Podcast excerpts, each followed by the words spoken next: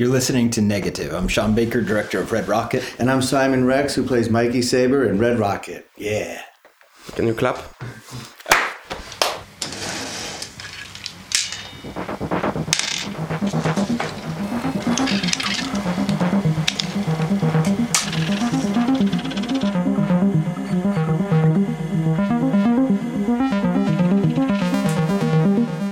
Welcome to this new conversation of the podcast Negative. My name is Thibaut Elie and I'm recording today with Maxime Rodriguez. Bonjour Maxime.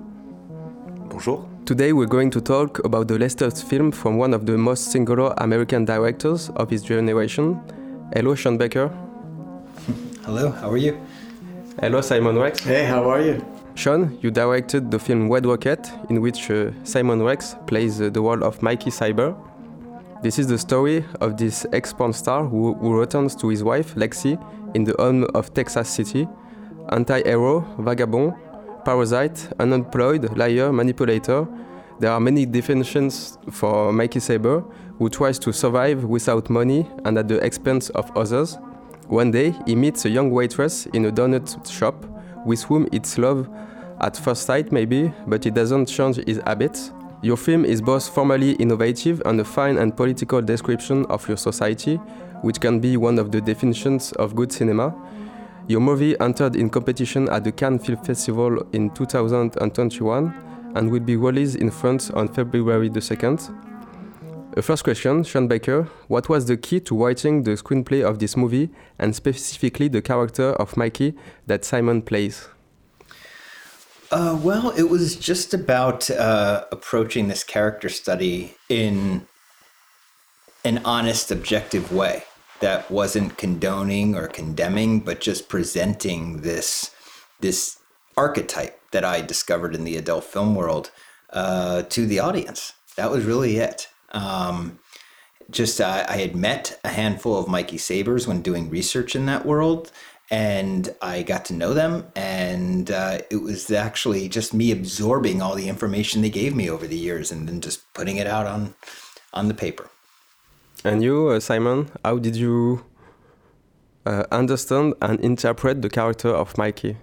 Uh, yeah, I, I think I understood it pretty quickly. Um, there's a lot of people like Mikey Saber in Hollywood. You know, uh, that was easy for me to use and pull from. Uh, also, not just in Hollywood, uh, you know, these types of uh, toxic parasites, as you described, uh, manipulators are all around us. Um, so it was very easy for me to, uh, you know, reference people I've met in my life and and use that for Mikey.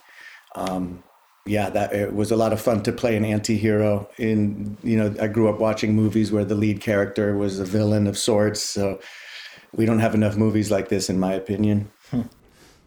Is it more difficult to write and to play a despicable character? Uh, to, to, are you asking me about the writing or uh, well both of you well yeah he obviously the script was amazing and he let me improv a bit so there was room for me to add my own things sometimes it would be you know i would go off topic too much and he'd say okay just bring it here. And so we got to play with uh, improv a lot. And um, yeah it was just such a the way the script is written mikey goes 100 miles an hour and doesn't really stop or listen. So i just understood that's what sean wanted. And i feel like pretty quickly we were on the same page or at least i caught up to what he wrote on the page. And i just knew what he wanted. Um, so we were off pretty quick. This movie happened very fast for me as I was brought on at the very last minute because of COVID and because of so many things going on. Um, that I was basically came on with only three days to get to Texas uh, and start getting to work. And you, Sean, how did you? Uh, was it difficult to write uh, such a despicable character? Well, I think I knew these sorts of guys well enough where um, I don't know if I would use the word difficult. I, w- I, I got it all on paper, and then eh, striking that balance was, I think, uh, striking the balance between comedy and pathos and and the tone of the film. That was really what was discovered during production and then in post production and the editing. So I think that's the difficult part. The writing actually was uh, was pretty quick, pretty. Uh, I, I, called it like just vomiting, vomiting it all out on paper. That's what I did. It was actually um, we fleshed it out over the course of the month that leading up to production. Did you try to get nuance to this character? I'm sorry. What was uh, that? Did you try to get um, um, nuance? Nu nuance layers to the to oh, this character? Oh, most definitely. Uh, the last thing I wanted was just a very uh, black and white, you know, uh, uh, anti-hero in which there is no no nuance. I, I think that it was all about creating uh, depth in his character and him obviously delivering on that that um, that helped flesh this character out to something that I, I think is, is is a way more honest portrayal of a human being. You know, yeah. You shot this film with a rather small technical crew for a feature film, only 10 people, something that would be more suited for a short film, in fact. What kind of freedom did this likeness of the on the set give you? Oh, the freedom to uh, to improvise behind the camera. You know, I ask my actors to improvise in front of the camera, but there was a lot of improvising behind the camera too. Just us having to uh, tackle tackle problems, tackle um, uh, any sort of uh, setbacks in a way very different than you would tackle them with Hollywood. In Hollywood, you would throw money at problems. We didn't have that luxury. We had to pivot away from problems and, and just come up with another solution or another direction. So there was a, but there was, but that there was freedom in that because I didn't ever had to answer to anybody. I could just say today, oh, today let's just shoot this instead of what what's on the schedule. Let's do this instead of what was planned. And I think that there was a that spontaneity. I think that that is actually uh, there's an energy in that, and that energy is is is caught in the celluloid, and you can feel it as an audience member that it's just like real life happening. You know. Oh, and then one more thing I was going to say is really accepting life, accepting reality, like accepting the happy accidents and the serendipity that happens. If it rains one day, okay, R- write rain into your scene and make it a rainy scene. You know, that sort of thing, being open to real life. Yeah. And you, Simon, how did you appreciate this freedom of the small crew? I liked it because, uh, like what, what his point is now, that you really have to surrender sometimes, yeah. and you can't control certain things. And I think uh, you, I've been on movies where it's a very controlled environment, a lot of money, a lot of maybe too much, too many people. Like they say, we say in America, too many cooks in the kitchen. Mm. I think. Uh, I prefer this um, personally because you form, you know, very quickly. If you're on a big production, it's hard to get to know everybody, and when you have ten people, it's very intimate. Um, and that makes for a more pleasurable experience of shooting. Maybe you don't have the amenities and the nice big trailer or the, you know, the the person holding your umbrella up and fussing over you, which I actually don't like. Uh, so I I um, I I feel like not only was it more pleasurable, but it served this movie because of the content and the character and the world that it didn't need to be a lot of you know extra things and money and all these things. It, it, I don't think it would have worked. Yeah. Do you? Um, uh, can I just tell a yeah, quick yeah. little story? We I we have a, friend who's a bigger a, bi- a big Hollywood director, and he asked me how many times that we how many times we moved that train in and out how long did it take to get that shot? I'm like, no, man, we we couldn't control that that train. It was going to come one time, one time during the day, and we had to nail that shot. And it was everybody being on board and everybody giving it their all. Um, and that was another wonderful thing that this small crew was so driven. Everybody was on the same page trying to achieve the same thing. So when we were put under pressure like that, it was everybody working, you know, so hard to achieve it. And that was a really wonderful thing to be a part of. Yeah. And Simon, did did it um, did this uh, freedom help you to improvise on the set? Yeah, and you know he gave me that freedom, so I think that's always you know a very good to have a director who's open minded to trust the actor to improvise. A lot of times you, don't get that freedom. I've been on jobs where it's, you know, so specific that you feel confined and then you don't get to shine because you're just worried about, uh, you know, making the director happy with exactly what's written. And when you have the freedom to play, um, again, that's when listening and reacting and hearing something for the first time and having a real laugh at something or whatever, the, just the real moments. Uh, it's hard to fake that. And the more, especially because this is a dark comedy, especially in comedy, I think it needs to be fresh. And, and the more overly rehearsed and over and over, it loses the thing, you know? Yeah. About uh, about comedy, what this uh, genre, which is uh, which which has a code, filmmaking code, provide you for drama that drama could not provide you?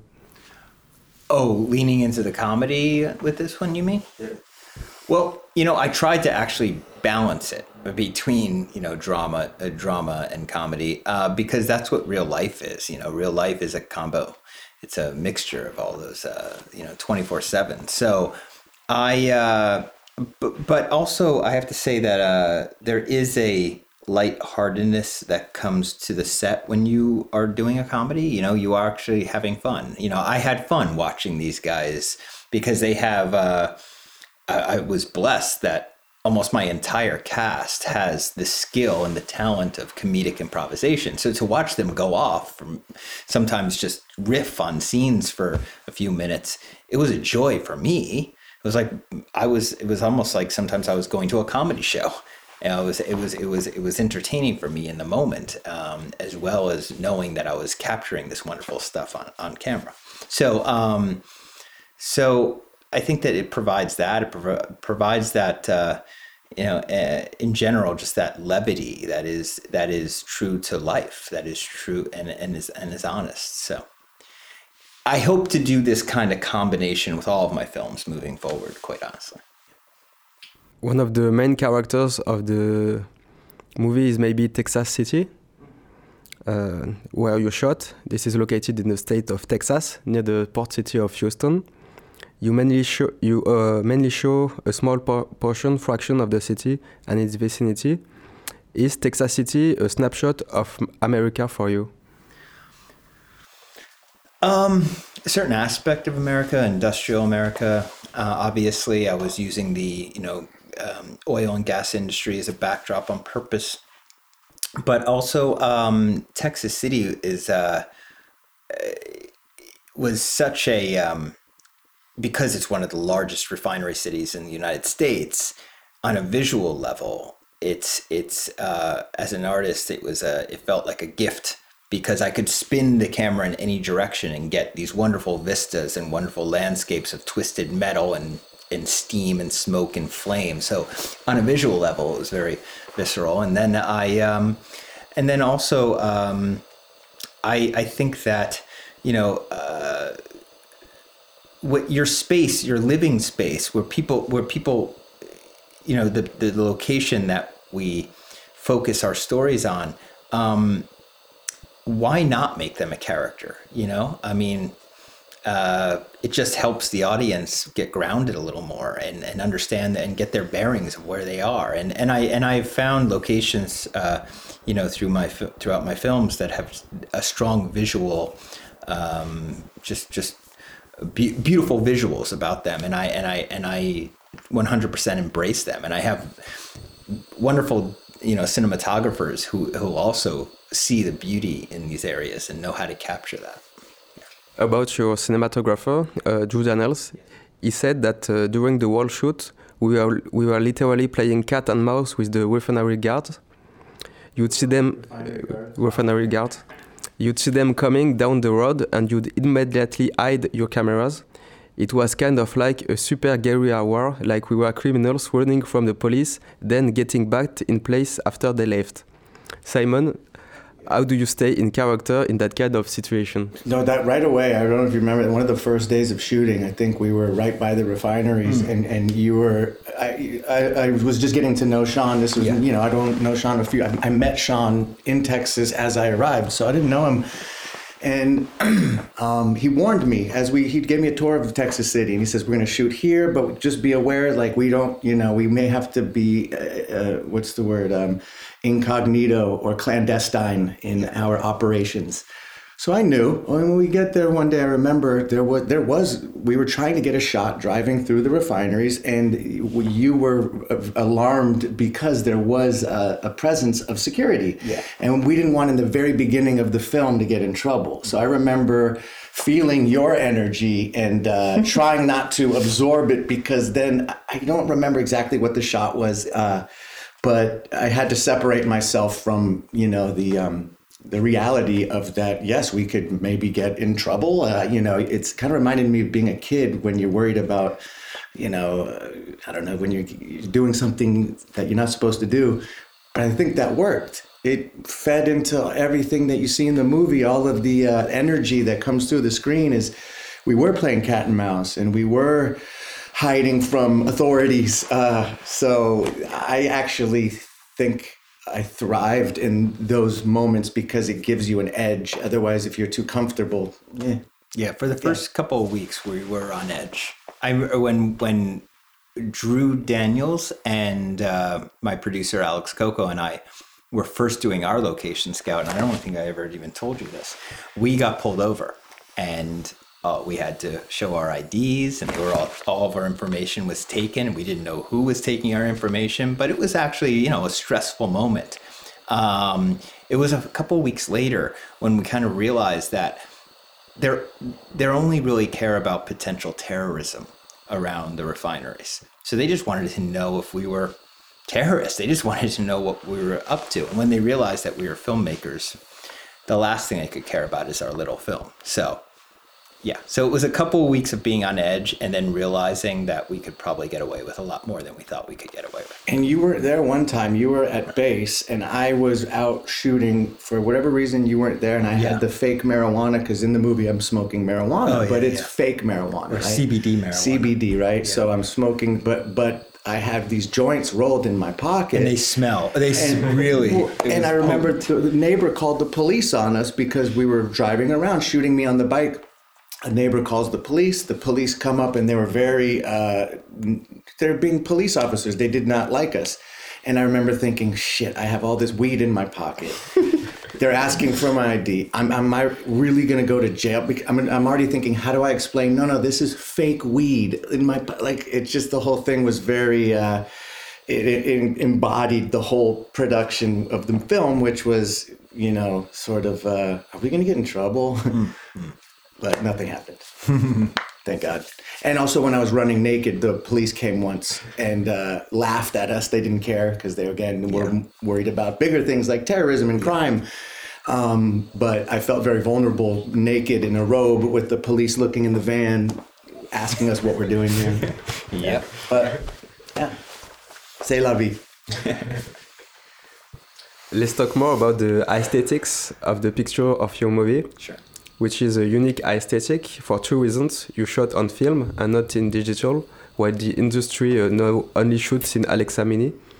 And you chose a 16mm film, a smaller medium than 35mm, which gives a pronounced grain to the image. What guided your choice, which may seem somewhat outdated? Well, I uh, right now in my career, I'm dedicated to film. You know, I uh, I think it's important if a filmmaker has the means and uh, to do so, I think that uh, it's really important for us to support Kodak right now. I mean, you know, this medium is is quickly going away because Hollywood has pretty much abandoned it. But we have to remember that this is the medium that created this art, this art form, you know, and so. Um, and I, I personally feel that images that are captured on celluloid just are you can you, you simply cannot match uh, the beauty, the depth, the organic quality of celluloid with digital. It's just no matter what anybody says, you can't get there. So, um, so that's where I am right now. I'm I'm shooting my films on either 35 or 16, and uh, we chose 16 because, well, because of budget.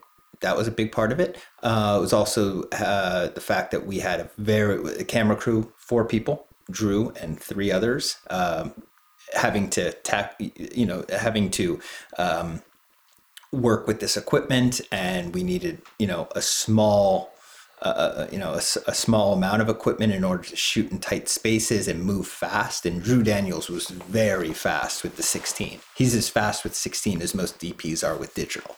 So so um, so it was really all all all of those reasons and uh, and also also I have to say we um, we were able to shoot on real anamorphic 16 and that's very rare if i don't I, I think we might be the only feature to have been shot on real anamorphic 16 there are other widescreen 16 millimeter films but that but they do it in a way by by by shooting full frame and cropping the right the top and bottom or they will take a 35 millimeter anamorphic and shoot it on 16 and it's ultra wide like 3 to 1 and you have to crop right and left. But we found lenses that were specifically made for 16 that have never been used on a feature, only commercials and music videos. So we we did, we did something that I think achieved that Panavision widescreen look of 35 with the proper bend and bokeh and all of that, but it has, as you mentioned, that grit from the grain.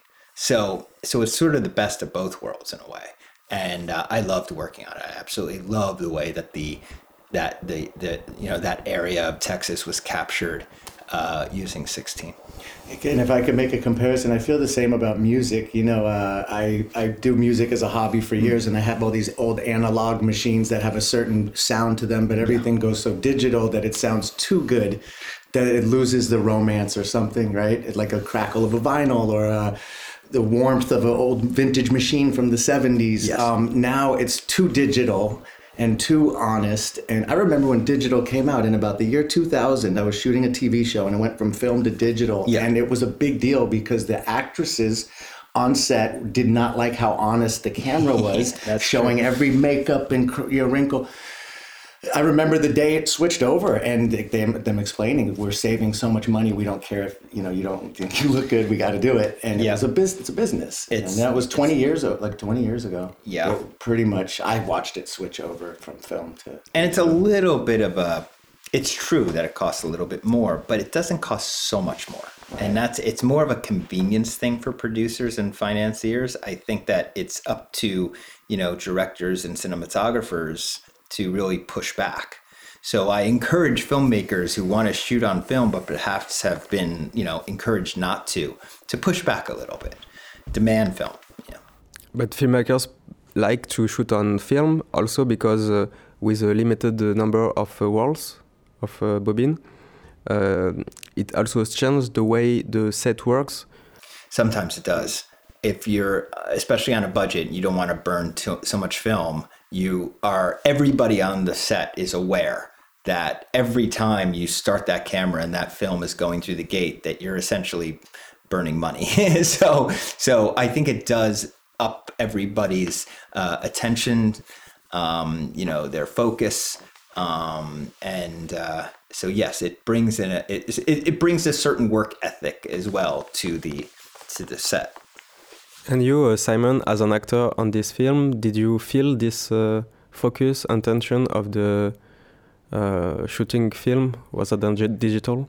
I felt added pressure, uh, honestly, because in my mind, I didn't really, I guess in my mind, I still was of the thought process that, oh, this is so much more expensive. I don't want to waste, you know, the, the budget. So, yeah, there was an added element, which maybe was a good thing because it made me take it a lot more seriously to show up to work prepared because I didn't want to burn through this film that they got, and um, also we were on a tight budget with shooting locations and time of to shoot. So there was, it was very ambitious as it, it was very ambitious without being on film, with COVID, with the small crew, with the budget, um, with working with first time actors. So yes, the film thing was, was just one more thing. So it was like the train coming, got to get it. Um, but all of that worked. Uh, to our advantage because it gave it again the edge of um, intensity that I think you feel through the, the movie. Your movie uh, reminded reminded us of uh, John Cana John Cassavetes. Oh, really? Because of the uh, space you give to the actors. Uh, what about John Cassavetes? The, the, the space uh, the director gives to the actors oh, yeah. Yeah. and improvisation. Yeah, oh, yeah, yeah Uh, like he would just capture moments, capture life, right? Yeah, I think that's a good filmmaker. I I, I prefer that. and Um, also allowing scenes like what I love about Cassavetes is also like he allows scenes to play out in real time the way they really would. People's interactions, their behavior, it's caught in real time. It's not abridged as you, you know that in a way that you, you you see so many you know there's so much in film and TV, television doing. Uh, so so I'm glad you see that. he's a big, he's a hero of mine. So for many reasons, and so uh, I think, yeah, obviously, uh, whatever influence you see on there is is is accurate. You chose to set the action of your film during the 2016 uh, uh, US presidential campaign, yeah. and you portray a certain reality about America, as we already talked about. Do you consider your movie as a political movie? Well, I think all films, almost all art, uh, is political to a certain degree. It's just is is is uh, it's about how overt we are or obvious we are with our politics. And in this and then and sometimes you know i tackle like for example with a florida project i was tackling an issue. I was tackling a an issue that i felt was needed some light shined upon it you know the issue of hidden homelessness in the united states. This film doesn't really have an issue i'm focusing on. It's more about themes but there is still a political backbone and and and and, and politics is, politics and is a major part of uh, of our lives right now in the United States. With everything is politicized, you know. So, so that was a theme I was tackling, and so I wanted to set it in, in a very you know politicized time that summer leading up to that election. And you, Simon, was it important for you to play in this movie also as a for the political themes, but maybe also because uh, the way it was uh, made with a small crew uh, is also in, in a form somewhat uh, engaged. Um, well, the first part, the politics, I am not smart enough on politics to even discuss. So, and, and I didn't apply any of that to this movie. I mean, sure, you can make the comparison of my character to to Trump in that, you know, he's a charismatic, charming, you know, kind of a con man, hustler. Whether you agree with his politics or not, that's pretty accurate about him, and that's okay. Um, but uh, I I didn't have any. Uh, I don't. I didn't bring any of that to, to the movie. Uh, I just wanted to, um, you know, that obviously in the original script, actually, there was a very uh, ambiguous um, thing that was that we didn't have time to shoot, which was I would drive by and there would be a Trump sign, and I would say to the person with outside of their house, "He's going to win. Mark my words, he's going to win." And even a couple scenes sitting in the living room, he's. Yeah. But we lost that. It wasn't as if he was a Trump supporter. He Right. was just aware of something that it seemed like the whole world was not aware right of. which would have been actually Yeah. pretty cool because Yeah. he's so clueless but then he tapped into that because he knows because he is that guy but Exactly. regardless that didn't make it on in the end and that's okay i don't think it was necessary Mm-hmm. um if anything it might have made people think oh it, you know that might have been too on the nose Yes. so uh and then what was the second part of the question Uh, the way the movie is made yeah uh, with a small crew, yeah uh, for you, is it uh, something political too? Uh, that I don't see the politics in that. I guess the I don't understand. Maybe just uh, it was a budget thing. Um, it was about the money. Uh, I don't think you could afford a bigger crew with the amount of money that he was given to make this film. So it was um, again a blessing because I just I he you know he has a formula that he's done with his films with smaller crews and with the same people and you know, his wife, who's a producer, is also doing the makeup, who's also coaching the first time actors. I mean, there's all these people wearing different hats. That for me, it was just cool to jump on board of the the way he makes movies that I've never been a part of, and I'm like, oh wow, this you could do it like this, because I actually operate that way too. I kind of like to wear different hats and do different things, and so for me, I actually think it was uh, much more interesting and fun, and learned so much more than being just an actor. Stand here, say your lines, on this some big machine. You know, um, this is much more intimate. Yeah, I mean, I, I wouldn't. I don't know if politics is the right word, but we're definitely we're definitely going against the the system in a way, or at least what we're how we were told to make movies. We were sort of pushing against that, you know. Uh, even even even even technique that you know that you learn in film school. You know, don't ever. I was told freshman year at NYU, don't use Zooms. They're they're they're uh, they're not mature. They're not sophisticated. Says who? says who? I mean, I well, I like Zooms, and Zooms can say a lot. So you know, we were doing stuff like that. We were intentionally pushing against, uh, I guess, um, just the system that's set up and and and the way that you're told to make films. I mean, this is art. You, know, you can do whatever you want. I remember uh, Jim Jarmusch, uh, who I'm obviously a big fan of and somebody who has influenced my career a lot. I remember in high school reading an interview with him, and he said that one of his first things he did was try to break the uh, the 180 rule. You know, the the breaking the line. Uh, intentionally doing that because he was always told not to do it. So, and I always found that very interesting, and uh, so I look for those challenges. Yeah. Uh, you're the director, but you're also your own editor Yeah. of the movie. Uh, why did you? Well, you know, for me, it's like my, I, I feel it's half my direction.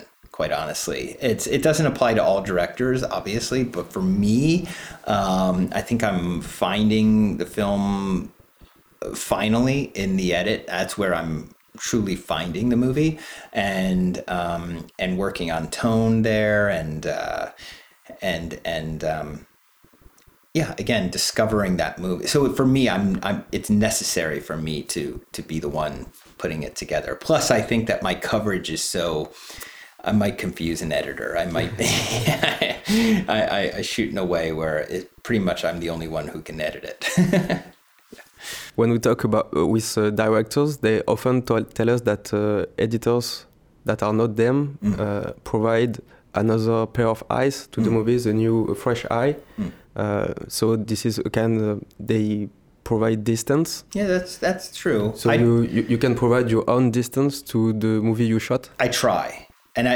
and, and I actually have had uh, the opportunity to like literally uh, get distance from my films by el- by putting in uh, by by waiting to edit. Like, uh, and this one I didn't have as much time, but I still waited approximately a month to before editing. Um, because yeah, again, I try to like forget everything about the shooting. I try to go, I try to approach the footage as if I'm seeing it for the first time, almost like a documentarian, uh, you know, or a documentary editor, seeing this footage for the first time and trying to figure out how to put it together and trying to forget there's even a script. So um, it depends. Like each film has its own schedule, and so sometimes I have the luxury of like waiting a long time before the, the edit, and sometimes I don't. But there's that. But also, you know, mm, do you really need a separate like uh, set of eyes? I don't. I. It depends on what type of movie you're making. If you're making a movie for the mainstream, in which you're trying to appeal to a broad audience, and sometimes even like focus on like the way I see this is when when there's when when the Hollywood studios do a, a, a test screening, they're essentially trying to just like figure out what works for the lowest common denominator. Right? they don't want to offend anybody. They don't want to like d- divide or polarize. It's like let's make something that appeals to everybody. But I'm not trying to make those types of movies. I'm just trying. I'm make, trying to make these personal films. So so I, I, I um I don't mean to be snotty about it or anything, but uh, but um, but ultimately it's it's it's it's my it's my signature. It's like it's it's my film that I'm putting out there. I don't really need a lot of other opinions. I'm sorry if that sounds a little yeah, whatever. I'm sorry. I understand. Um, the film was shot on 33 days, no, 23 Uh, days, 24 days. 24 days. Uh, but the film is relatively long, uh, more than two hours for the number of days you shot it. Mm. Um, the length and the pace of the movie was it difficult to find in the editing room? Um, yeah, yeah. And regarding the length, you know, I try to obviously look, I have a small bladder. I, I get it. I don't love long films. But you know, in this this film I think I tried. You know, I I uh, I tried to cut it down, but I listen, I love these performances. I loved watching these actors and I felt that that I felt I I found the correct pace of the movie and the correct uh, length.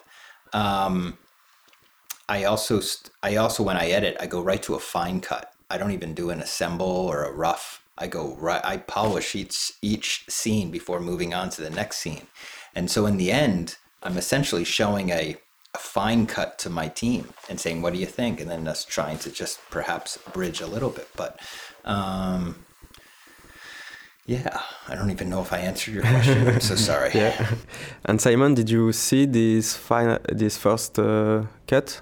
No, I I uh, saw pretty much cl- what was close to the final cut as mm. I uh, it was already accepted to Cannes at this point. Yeah, and um, I was I forget I was on the road or something, and I saw it in New York with uh, Bree, the woman who uh, plays Lexi, my wife. Yeah, and we did a private screening in the theater, and I remember seeing it for the first time, and just it it was just uh, blew me away. Um, of course, they were texting me during the while they were watching it. Oh, were we? You were going like, oh, oh, oh my god, oh my god. I was like, just oh, watch oh, the movie. Yeah, Text sorry. me after. yeah, sorry. Um, uh, it, it, was. It's very hard, obviously, to look at to remove yourself. Right. Uh, I'm looking at myself for two hours. The whole movie's on me, so it took me a couple viewings to get past um, my ego or my self doubt or criticisms of myself. But once I removed myself from the, the movie and was able to just watch it as a whole and really take everything else in. Um, I just realized I was part of something very special, and and uh, this doesn't happen too often. And um, I'm very aware of that. You know, yeah, that like you know he's one of a dying breed that you know is purely wants to make movies in for, for the movie theater experience on film. Not worried about you know writing, directing, editing, picking the font. He knows what he wants, and uh, that really lets me relax into it because I trust that he knows what he wants. Uh, so many times I've been on a movie set where the producer's leaning over and say, "Oh, this you need to do this," or and the writer's like, "I didn't have it in my mind this way," and it just gets too close. So I could just sit back and yeah, do my thing and trust, which is that's a big deal. And then I have to say that also I was blessed because I had actors I could trust, and they were. I, I when Simon first got to Galveston, Texas, uh, where we were based, um, we did a rehearsal the first day with him and uh, with Simon and Bree, and they gave me so much confidence. In just that one hour or two that we were doing this rehearsal, they proved to me they already understood the character, they had wonderful instincts, and I was going to be surrounding them with first timers. And so that rehearsal, that first rehearsal, put my mind at ease because I knew I could trust them to sort of be the anchor of the film, uh, the anchors, um, you know, for. Uh, for this crazy shoot that we were about to jump into. Yeah. Your film is going to be released in France on February the 2nd. Uh, France is the inventor, uh, is where the, um, the cinema theater was invented. How, how is important is for you the cinema theater? Incredibly important. And I so admire the, the love of cinema here in this country. Um, uh, it's and and having premiered at Cannes in main competition was an absolute dream come true and something that was incredibly unexpected. Seriously, I remember even like. Uh, thank God for festival deadlines, by the way. That's what speeds up my edit. But I remember um, submit giving giving the cut to Cannes just uh, sort of out of an obligation to my distributors, not thinking in any way we'd ever get in. So when we got in, it was just, um, you know, it was, it was mind blowing. Um, so yes, we're very happy that we have a theatrical release here in France, and because um, I know how special and I know how rare that is for for you know for U.S. independent films. So it means a lot. And when you're when you're in the editing room, do you think about the big screen too? Oh yeah, of course, of course. We and and when we're shooting it, uh, Drew, I, w- I always tell my cinematographers uh, this: imagine this first and foremost for the big screen. Um, you, you can see, and today even the aesthetic has changed a bit because people are watching. Uh, more of their content um, on smaller screens and even phones. Uh, have you noticed how uh, films are in films and, and, and television series they have a lot more close-ups these days. They don't have those wide shots. They don't have those vistas and those landscapes that i talked about. It's because we are you know um, we're, we're a lot of um, we're no longer making films for the big screen which i think is sad. So yes definitely. Definitely that's in, my, in mind. What is the most beautiful mistake, error, or failure that you made or had during this uh, the making of this film? oh my god The biggest failure? Yeah. biggest mistake The beau- en- most beautiful. that, that ended up working out for us you mean Yes or no? uh, oh gosh That's a good question. I don't think we've had that. Uh, what's the best mistake? Oh, I know. I know. And it made it into the trailer and everything. When the when during the sabotage scene, when the Ah. artwork falls off the off the wall and hits him in the head, that was not meant. That was not meant. I remember you were ecstatic about that But he, moment. and, I was worried at first. I was like, "Oh my gosh, is he hurt?" But then I Ah. realized he wasn't, and I was like, "Oh, thank you, thank you, film gods." yeah, that, that those moments again. Yeah, that's hard to fake, and uh, yeah, that that really just happened. And uh, yeah, and the laugh those were real laughs like Bree and uh Uh-huh. yeah Bree yeah the, the whole room just uproariously laughing at that yeah anyway um, what are your next uh, projects? Uh, I um, have a couple movies that I shot coming out. One is with Diane Keaton called Mac and Rita. It's a very light comedy where I play a shaman, uh, fa- like a new age bullshit artist, kind of similar to Mikey, but spiritual. A small role. And then I have another movie called Down Low with Zach Quinto and Lukas Gage, which is a really f- another kind of broad comedy. Um, so I have a couple of those coming out, and then a couple things that I'm not comfortable to discuss because they're not confirmed yet that I will be shooting. Yeah and i uh, actually was very inspired by making this uh, smaller film and i think i want to make something on a similar scale next so so uh, so i can't tell you the subject matter just yet but um, but it will be something uh, in a, a similar similar size let's just say that Yeah. You are currently uh, showing the film in France. Uh, what do you find the most interesting about French cinema now or maybe in the past? oh oh my god uh, there's a lot to It's a bonus question if a you. big, that's a big question. Um, that oof.